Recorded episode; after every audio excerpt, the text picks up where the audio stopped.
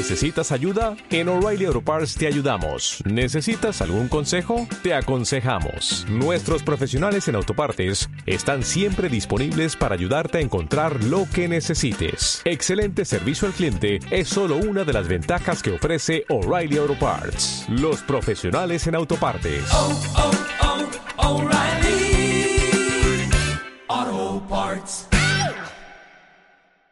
Tertulia Jurídica, episodio 16.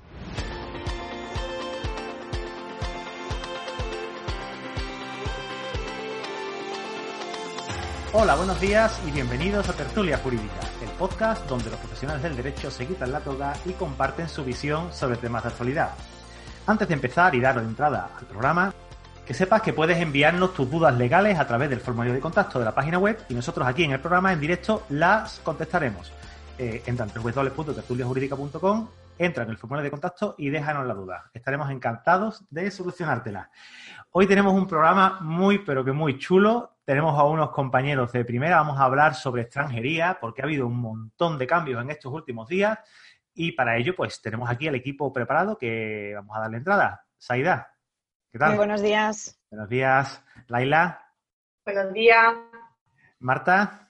Buenas. Y Carlos. Buenos días a todos con café en la mano. Yo café en mano, el, el momento que sea. Siempre es bueno. Pues vamos a hablar sobre los trámites de extranjería, como, como, hemos estado comentando, y bueno, pues sabemos que ha habido modificaciones y queremos actualizarnos, estamos, somos mentes inquietas. Y en principio, ¿me podéis dar la situación actual de, de los trámites de extranjería?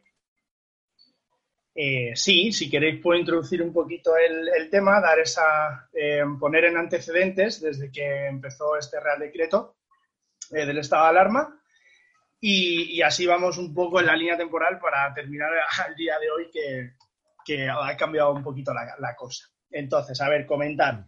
Importante, en este caso es un poco como en penal, cuando comentamos a favor del reo, pues en este caso todas las medidas que se han tomado son importantes se ha hecho para que sea favorable siempre a favor de, en este caso, la persona extranjera. Hay que decir, pues las, las solicitudes que se realizaron antes del Real Decreto eh, y que no requieran un trámite especial adicional, la propuesta de resolución eh, será favorable, ¿vale? Debido a, a esta situación. Uh -huh. eh, hay un caso un poquito especial, distinto a los demás, como es el asilo, que, sí. que tiene un poquito más de trasfondo. En este caso, el asilo, una vez que se ha presentado esta, esta solicitud, eh, no se paraliza y eh, se siguen tramitando, ¿vale? También para que en este caso pues, no haya un perjuicio para, para, la persona extranjera. Y ya para dar esta parte general y ya muy resumida, que es la más, bueno, la más habitual, que son las autorizaciones, tanto iniciales y las renovaciones, eh, que, se, que se presentaron en este caso posterior al, al Real Decreto, o sea, una vez que estábamos inmersos en ellas, eh, lo que se hace es impulsar el procedimiento para, que, para no causar, como hemos dicho, perjuicios al, al, extranjero. ¿vale? Por ejemplo, una medida de las que se, se tomó, pues, eh, por ejemplo, en las situaciones iniciales, a veces se necesita en muchas ocasiones que se vaya presencialmente. Esto no ha sido posible, como sabemos, y lo que se ha hecho es habilitar eh, estas presentaciones por sistemas eh, de firma electrónica. ¿Vale? Para, para, que se puedan tramitar. Y en el caso de modificación, prórroga o que se tenga que renovar, en este caso, alguna autorización de residencia por trabajo, estancia por estudios o prácticas, por ejemplo, eh, en este caso lo mismo, se pueden presentar eh, electrónicamente. Vale. Es un poco sí. el resumen inicial. Yo tengo una pregunta con respecto a todo lo que has expuesto y es que uh -huh. me, el, no, no, es que se aprueben directamente, sino que el procedimiento administrativo o sí. Chicas, eh... si queréis, que acabo de comentar yo. A ver quién se anima. ¿Quién me aclara eso que le estaba preguntando yo a, a, Carlos? ¿Que esto sigue un procedimiento tal cual o, directa, o directamente eh, se aprueba la solicitud? No, no. En principio lo que se ha hecho ha sido la suspensión de los plazos del trámite. O sea, eso es lo que se ha, lo primero que se ha decretado. Pero eso ha sido Entonces, en todo en todo el campo administrativo. Sí. Vale. Y afectaba a la extranjería también, salvo aquellos casos en los que se ha permitido la continuación del trámite, pero a, a instancia del interesado. Entonces vale. ahí sí que se ha, se ha, continuado el trámite, pero no es que haya habido una, una autorización, una aprobación colectiva, eso no. Vale. Es que puede haber, puede haber mucha, mucha confusión en ese sentido. Eh, no, no. Queremos, queremos dejarlo claro. Fantástico. Eh, bueno, estos trámites normalmente se hacen por, si tienes certificado digital, se dan por vía telemática. Si, tiene, eh, si no lo tienes, pues tendrás que ir a extranjería, me imagino. Eh, ¿Cómo se está haciendo actualmente? Bueno, en primer lugar, yo, yo creo que deberíamos de mencionar las citas que, ha cogido la gente en tanto en las comisarías como en las oficinas de extranjería. Es importante, antes de meternos en este campo, recalcar que todas estas citas se, se han visto modificadas por este estado de alarma, se han visto suspendidas, por lo tanto, ni la gente va a poder ir a tomarse las huellas, ni va a poder mm, solicitar una autorización de regreso, ni un certificado de la Unión Europea, ni va a poder jurar la bandera en los trámites de nacionalidad. Pero no tiene que cundir el pánico, porque esa persona que tenía su cita y, se la ha visto cancelada, luego recuperará su cita y volverá a hacer el trámite conforme lo tenía. En las oficinas de extranjería. La cita de nuevo, ¿no? Me imagino. Sí. Bueno, no se sabe exactamente cuál va a ser el procedimiento que van a seguir. Yo entiendo que sí que, deberá de volverlo a solicitar y que tendrá preferencia. Exacto, lo que se dice es que se tendrá un tratamiento preferente. Como ha pasado con DNIs, permisos de conducir. La prórroga poder obtener antes sus Como lo tenéis, se, prorrogan por un año, si te han caducado en este, en esta, durante este, esta pandemia. Y bueno, en este caso imagino que a lo mejor darán lo que habéis comentado. Si el, si el mismo extranjero va a solicitar una cita, eh, pues irá con carácter preferente a uno que no la haya solicitado, que la quiera solicitar ahora. Pero todavía, no hay nada. Con nosotros, que durante el estado de alarma no podíamos presentar ningún tipo de, demanda y cuando se abrió el, este trámite, las demandas que se presenten durante el estado de alarma van a tener preferencia a las que se presenten posteriormente, por pura ah, lógica. Sí, sí, sí. Como una cola, claro. Sí. sí, sí, sí. Y en el caso, por ejemplo, algún, algún eh, como, como has comentado, el tema del DNI que te caducan esta, en, esta, durante esta pandemia, si algún extranjero le caduca el visado durante este lapso de tiempo, ¿qué, qué ocurre? ¿Se prorroga automáticamente? ¿Hay que solicitarlo de nuevo? ¿Hay algún procedimiento especial? Eh, hoy precisamente bueno, ha salido el Real Decreto. Dale, dale. Hoy precisamente se ha publicado el Real Decreto que lo que viene a establecer es la prórroga automática de, de la residencia, de las tarjetas, de los visados, de la estancia, o sea que, mm, pero ha sido hoy, a partir del 20 de mayo. Eso para la audiencia que no lo sepa, eh, esto se va a publicar el, día viernes y hoy estamos a día miércoles, entonces bueno, el día, 20, así que, pues, que sepáis que, que, ya nos habéis descubierto el secreto, no somos un programa en directo. Pero bueno, yo creo que os lo liáis. y eso me imagino que será igual que los permisos y, las renovaciones, ¿no? También tendrá el mismo tratamiento, ¿no? Sí, sí, completamente igual. Exacto. Todos los trámites de extranjería quedan prorrogados automáticamente. Con distintos plazos. Durante seis meses. Claro. Vale. O sea, seis meses. Bueno, no todos durante seis meses. Hay Depende. Con algunas excepciones. Durante seis meses. Yo creo que estaría bien recalcar cuáles son las tarjetas que se prorrogan automáticamente. Sí, las automáticamente son las eh, autorizaciones temporales de residencia y de trabajo, las de estancia por estudios, la de residencia de larga duración, la de residencia familiar de comunitario, estancias de turistas. Estas son las que, las que se renovarán por seis meses. Por seis automáticamente. Excepto estancia de turistas, que son tres meses, y visados de larga duración, tres meses también. Esas dos excepciones. A contar desde el fin del estado de alarma. Vale. Exacto. Vale. Cuando acabe. Hmm. Sí. Exacto. Que podíamos hacer una porra. No, lo no, se puede saber. ¿No ponéis una fecha? ¿No os atrevéis? ¿1 de julio?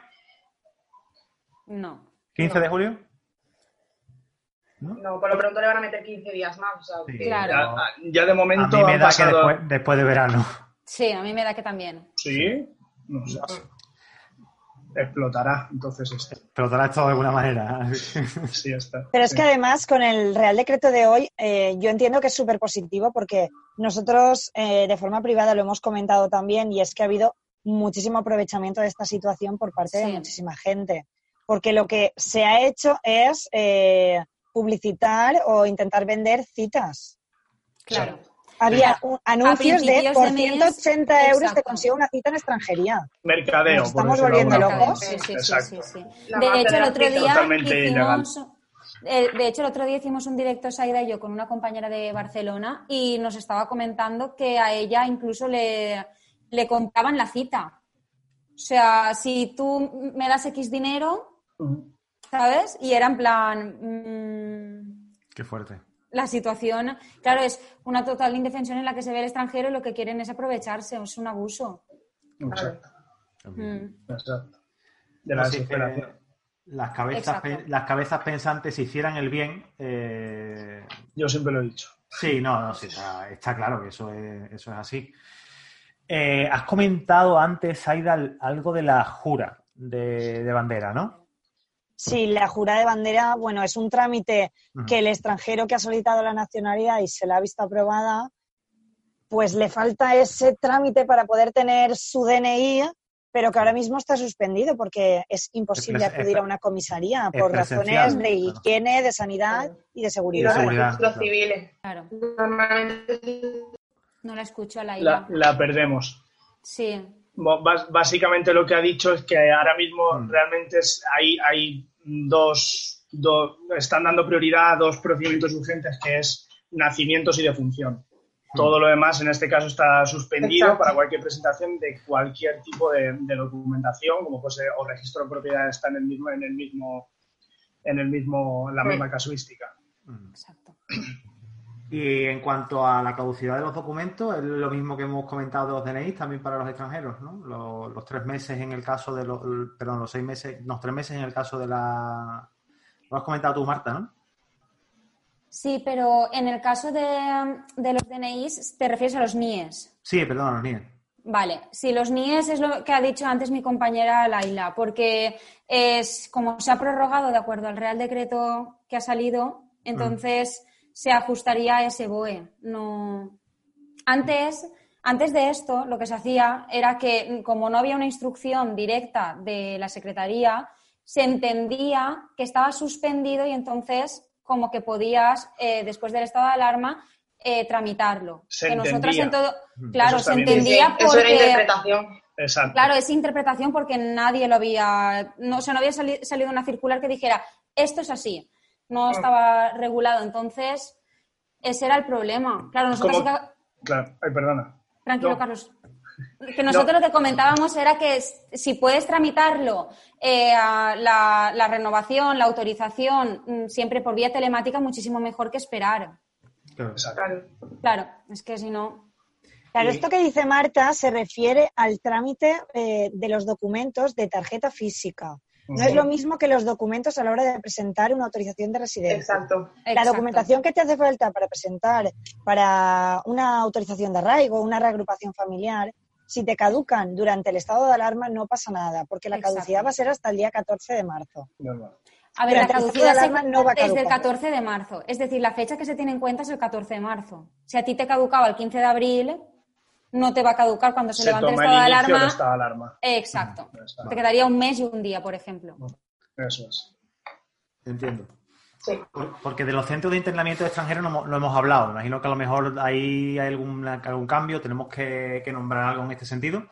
Bueno, es que yo creo que sobre los CIES mm, podríamos hacer mil podcasts hablando de, de la cantidad de irregularidades, por no decir otra palabra más fea, que, que ocurren dentro de estos centros. Lo bueno que han tenido es que, pues obviamente por, por la pandemia han tenido que cerrar y han reubicado a los internos. Entonces, mm, lo que han hecho es que los que tenían un domicilio conocido los han liberado y se pueden ir a su domicilio y los que no les han proporcionado un domicilio de- de ayuda humanitaria. Sociales, sí. Sí, claro, como casa socorro. Vale, vale. Exacto. Entiendo, entiendo. Y bueno, claro, ah, me imagino que a lo mejor lo- no, no conozco mucho procedimiento, pero si los CIE, lo- los internos en los CIE estarán pendientes a lo mejor de una resolución de expulsión o a lo mejor de, Claro, de, que, que- se apruebe el expediente para, bueno, en este caso supongo Claro. que, que el que está ahí es, es- Sí. es por, es por algo. Eh, Claro, es es- que tú tienes que tener en cuenta que en los CIES, Ángel, eh, la mayoría eh, se pasa ahí hasta un máximo de 60 días. Sí, Para que después la expulsión realmente solo ocurre en, un 50%, o sea, en menos de un 50% de los casos. Es decir, que no todos los que están en un CIE luego acaban pasan- fuera. Acaban siendo expulsados. Claro, Acaban porque siendo expulsados. Claro, es que no se trata de un delito, sino es una falta administrativa porque no tienen regularizada su situación y están internos, entonces Claro. ven privada su libertad. Es que esto Sí, es que es verdad, cada vez hay más colectivos y, y partidos políticos en este caso que, que exigen el cierre de, de estos CIES, porque mm, al final esta, esta privación de libertad eh, por la falta administrativa, pues eh, llega incluso, pues puede ser una vulneración de derechos fundamentales. La inconstitucionalidad. Sí. Exacto. Entonces, cada vez es verdad que se está viendo un poquito más y están entrando más en esto porque la verdad que hay casos muy complicados. Yo creo, creo, que podríamos hablar de los CIE porque eh, hay algo, está bastante interesante el, tema, porque muchísima gente desconoce realmente lo que es un CIE. Entonces, si queréis, por, yo creo que me quedarían un par de puntos más que tratar sobre el tema de extranjería. Podríamos indagar y entrar un poquito más en lo que, en lo que se hace en estos centros y para qué están creados. Entonces, si, si, alguien me lo puede ir diciendo para que la audiencia se, se, nutra de este conocimiento. Pues básicamente los CIE para lo que sirven es para la medida cautelar que se suele adoptar en los expedientes de expulsión para mantener al extranjero localizado. Por si luego se dice una resolución de expulsión, pues tener localizado y poder mandarlo a su país. El problema está en que los procedimientos duran más tiempo del que puede estar esa persona cerrada y al final pierde su virtualidad. Porque no podemos olvidar que es una medida cautelar. Las medidas cautelares siempre tienen eso, esa limitación y tienen que estar muy justificadas. Entonces, mm, el fin de los CIE es eso, es tener localizado al extranjero que luego van a ser expulsados hipotéticamente. Pero como bien ha dicho Marta, la mayoría, el, el 50% de los casos acaban en expulsión. Entonces, al final tienes a esa persona encerrada 60 días, luego la tienes que soltar y luego está en la misma situación que si no lo hubieras encerrado desde un principio. Claro. claro. Quizá la solución sería o agilizar los trámites de expulsión o tirar de otro tipo de medidas cautelares como son, por ejemplo, eh, los apudastas, que tienen que ir todos los meses, la retención de pasaporte. sí, lo que pasa es que la, mayor parte, la mayor, la mayor parte de los que están en los CIE, supongo yo que pasaporte y documentación no tienen. Claro, no entiendo regulada su situación. No, no, pero bueno, Muchos de ellos no. Ni pasaporte porque por lo que lo desconozco, pero por lo que tengo entendido, cuando vienen con las mafias mm, les quitan la documentación. Quita la documentación. Y cuando llegan, cuando llegan aquí llegan con una mano delante y una detrás y, y, los que y los que llegan. y llegan buscando oportunidades y se encuentran eh, en un centro donde son un número más, los tratan mm, como animales. O Pero es que ni como animales, porque vamos, es que la, cantidad de cosas que se hacen en los centros, si nos pudiéramos hablar, mm, creo que este podcast sería bastante criticado, entonces tampoco me quiero meter demasiado en eso, pero nosotros hemos tenido en el despacho gente que sí ha estado en un CIE y nos dicen que el daño que se le ha causado psicológico, ya no físico, porque físico también, pero psicológico y entiendo que una secuela permanente por la cantidad de tratos vejatorios que ha recibido esa persona, que dice que esto es peor que estar en un centro penitenciario. Mm. Mm. Calabozos. Lo desconozco. Bueno, no he estado nunca en el centro penitenciario más que de visitante y, en un CIE tampoco. ¿Tú lo pasarías bien en un centro? Pues que, quede así, Ángel. no, yo creo que sería el mafioso del centro. El capo. El capo. El capo. El capo. Montarías tertulia penitenciaria. Tertulia penitenciaria, de lo que, lo, que, hablamos los presos, ¿no? Ahí. No, pero probablemente sería el asesor jurídico de la mayor parte de los presidiarios. Qué buena. Pues a mí sí me gustaría mm, apuntar una cosita, que aunque hemos comentado cómo ha aplicado Saída, que los centros, los CIE eh, están cerrados y han reubicado a los extranjeros, esto no significa que no se estén tramitando expedientes de expulsión ni que si te pillan irregular y sin documentación no te vayan a abrir un expediente de expulsión. Sí que es importante llamar la atención porque parece que ahora está todo suspendido, que está todo, que no se tramita nada, pero no es así. O sea, te puedes encontrar con un control y que te abran un procedimiento de expulsión tranquilamente. Claro. Sí, sí.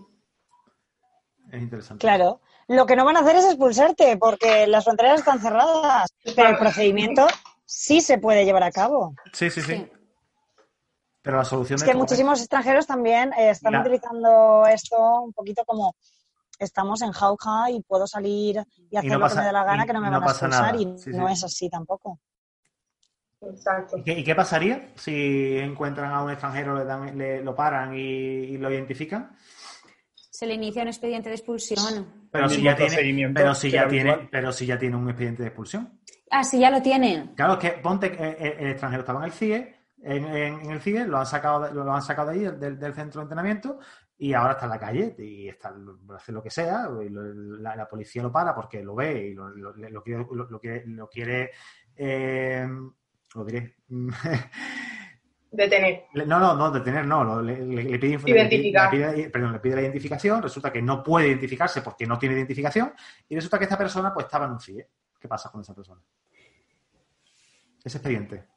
Pues... A ver, es que yo entiendo que la gente que han reubicado del CIE tendrán una, habrán dado una documentación. Está localizado, claro, y tienen su, documentación de que tienen el expediente abierto. El expediente, claro. Pero ¿ustedes creen que la persona le va a decir al guardia civil o la policía, le va a enseñar la documentación esa?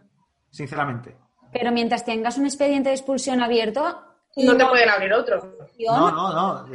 A eso me refiero, porque a esa persona ahora el expediente de no, no se le puede expulsar porque Nosotras, la, la, frontera cerrada. Saida, estabais comentando, estabais comentando que una persona que está en un CIE, que lo mandan a un centro de reubicación y que está en la calle tan tranquilamente como si no pasara nada porque tiene el plazo congelado, oye, cuidado, que no.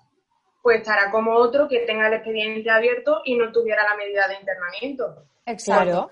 Estará en la calle a la espera de que se le tramite su, su, expediente.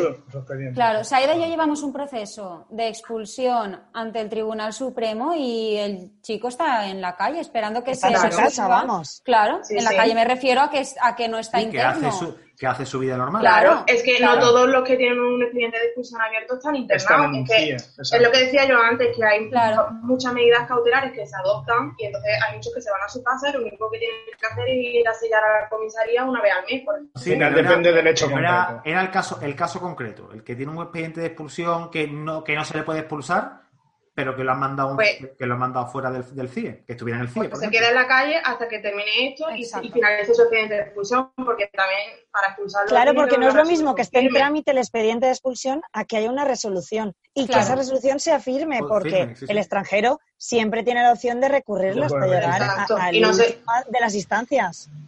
Y la última de la instancia suele ser el Tribunal Supremo, o sea que de ahí a que termine todo el proceso, tiene, tiene para rato. Sí, sí, sí, sí. Lo que se suele hacer en estos casos por parte de los abogados, no sé si compartirán mi opinión, es mm, recurrirlo todo siempre y ganar tiempo hasta conseguir los tres años para solicitarle un arraigo a ese extranjero.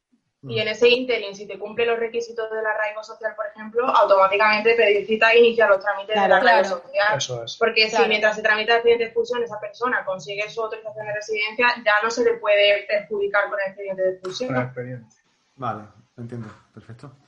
Pues no sé, yo creo que hemos tocado todos los palos. Mm, si tenéis, queréis que se nos ha quedado alguna cosita en el tintero, tenemos que hablar de alguna cosita más. Sí, hay una cosa muy importante que ha entrado en vigor el viernes pasado. O sea, el Consejo General de Poder Judicial con el Ministerio de Inmigración habían firmado un convenio por el que nos permitieran a los abogados la presentación telemática de los trámites de extranjería.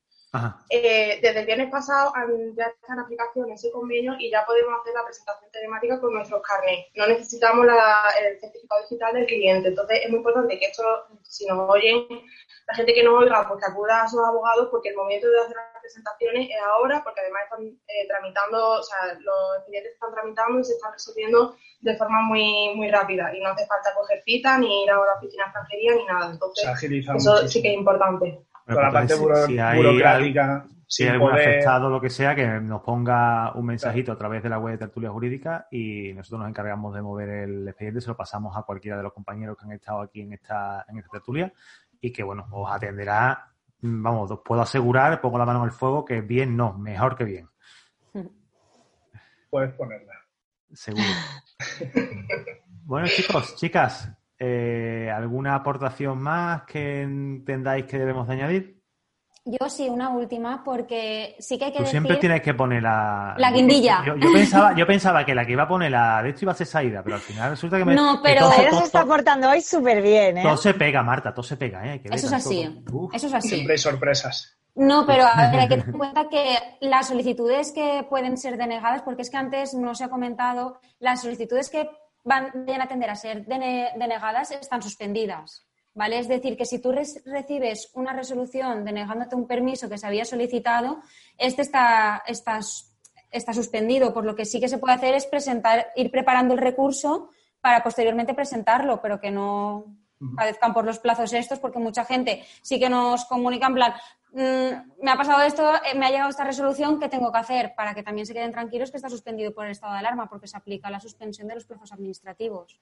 Sí, además es que las denegaciones que, pueda recibir la, gente suelen ser de procedimientos presentados con anterioridad al estado de alarma. Mm. Porque durante el estado de alarma lo que han decidido es que si una resolución va a ser denegatoria, no notificarla para no perjudicar al extranjero, porque puede derivar en muchísimos perjuicios y entonces para evitar esto, pues como había dicho Carlos, igual que en el ámbito penal, pues intentar beneficiar un poco al extranjero en este aspecto y dejarle pasar todo el estado de alarma. Y ojo, porque también nos está pasando en otros procedimientos. El otro día, por ejemplo, me llegó una resolución, en este caso era civil, pero para que veáis la comparación, y tengo entendido que también está ocurriendo, porque, a ver, como pasa en todas las administraciones y muchas veces en, los juzgados, em, tienen muchas resoluciones preparadas, dan al, dedito, y ha habido, en este caso, fallos en los cálculos sin contar ese, esos esos días en el que ya entró el estado de alarma. Entonces, están dando resoluciones los cuales, sin contar ese plazo de mm, eh, que no tendrían que haber tomado para, para, dictar resolución. O sea, que a lo mejor te quedan cinco días todavía de plazo y ya han resuelto. Entonces, hay que revisar muy, muy bien todas las resoluciones y demás por parte de la administración y juzgados porque está habiendo errores en este sentido también. Sí, pero es que al final, es que estamos tratando, o sea, aunque lo presentemos telemáticamente, al final detrás hay una persona y puede cometer un error perfectamente. Yo, sí, sí, sí, hay más que nada revisar. claro, hay que revisarlo todo siempre. Nosotros, por ejemplo, presentamos un arraigo hace poco donde sabíamos mm, casi al 100% que nos lo iban a denegar porque el empleador no cumplía con el requisito de capacidad económica para mantener al trabajador, pero dijimos, bueno, vamos a ver si es una flauta para evitar la caducidad de documentos, etcétera, que con el estado de alarma, pues esto nos ha beneficiado. exacto, sí. Nos contestaron y nos dijeron que veían que el empleador no tenía capacidad económica y por lo tanto acordaban no inadmitir el procedimiento de arraigo y ayer recibí un correo con el mismo procedimiento dándole trámite. Exacto. ¿Y con cuál te quedas? Con el último, ¿no?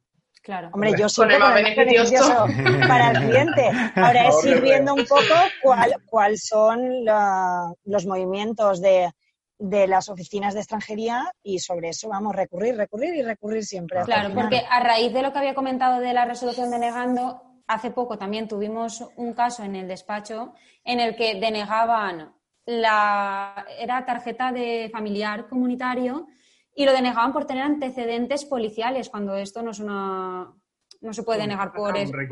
Exacto. Entonces, sí que presentamos alegaciones y es que se resolvió en cinco días, que por lo que dice Carlos están resolviendo. De forma eh, que sea de forma favorable, claro, pero está resolviendo súper rápidamente. Exacto, sí. Por lo tanto, animo a todo el mundo que si tiene un problema o tiene que presentar un trámite de forma telemática, contacte con Tertulia Jurídica y aquí nosotros se lo presentaremos. Este es el momento. Así de animados estamos. Hombre, ya que no tenemos patrocinadores, hay que autopatrocinar. Tendremos que buscarnos pues como sea esto. Pues nada, chicos, la verdad que ha sido todo un placer estar con ustedes esta tarde. El cafelillo que nos hemos tomado, el agua también, porque. Agüita, sí, estamos un poco secos. Rajáis tela. Tela. Pero lo que rajamos no se graba.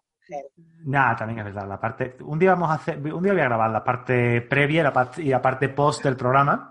Ese día yo no participo, por si No, yo creo, yo creo que podemos hacer una cosa. Está, tan guay que verá, me, vais a dar razón. Vamos a poner una parte premium del podcast.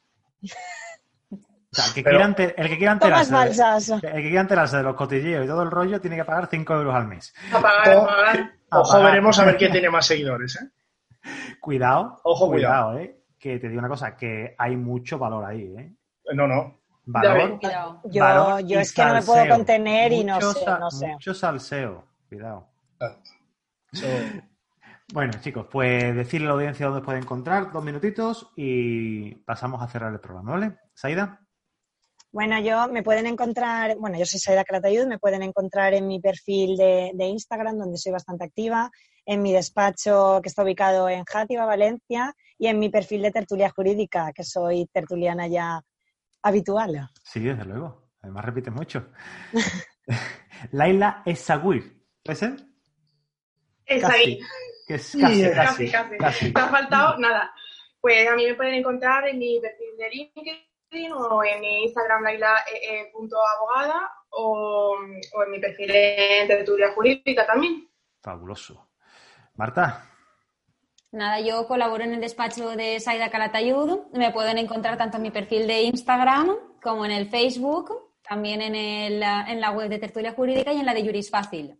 Vamos a nombrar a Juris Fácil. A Sara, por favor, hay que nombrarla también. Es verdad, es verdad. Que, que colaboradores. Que es colaboradora necesaria de que esto sea posible. Sí, totalmente. sí, sí, sí, totalmente. Y, y Carlos, ¿a ti qué? Cuéntame. Venga, pues yo me uno a mis compañeras, todo como Carlos Rivero. Tanto, no, sé si habéis comentado algo de Juris Fácil. Sí.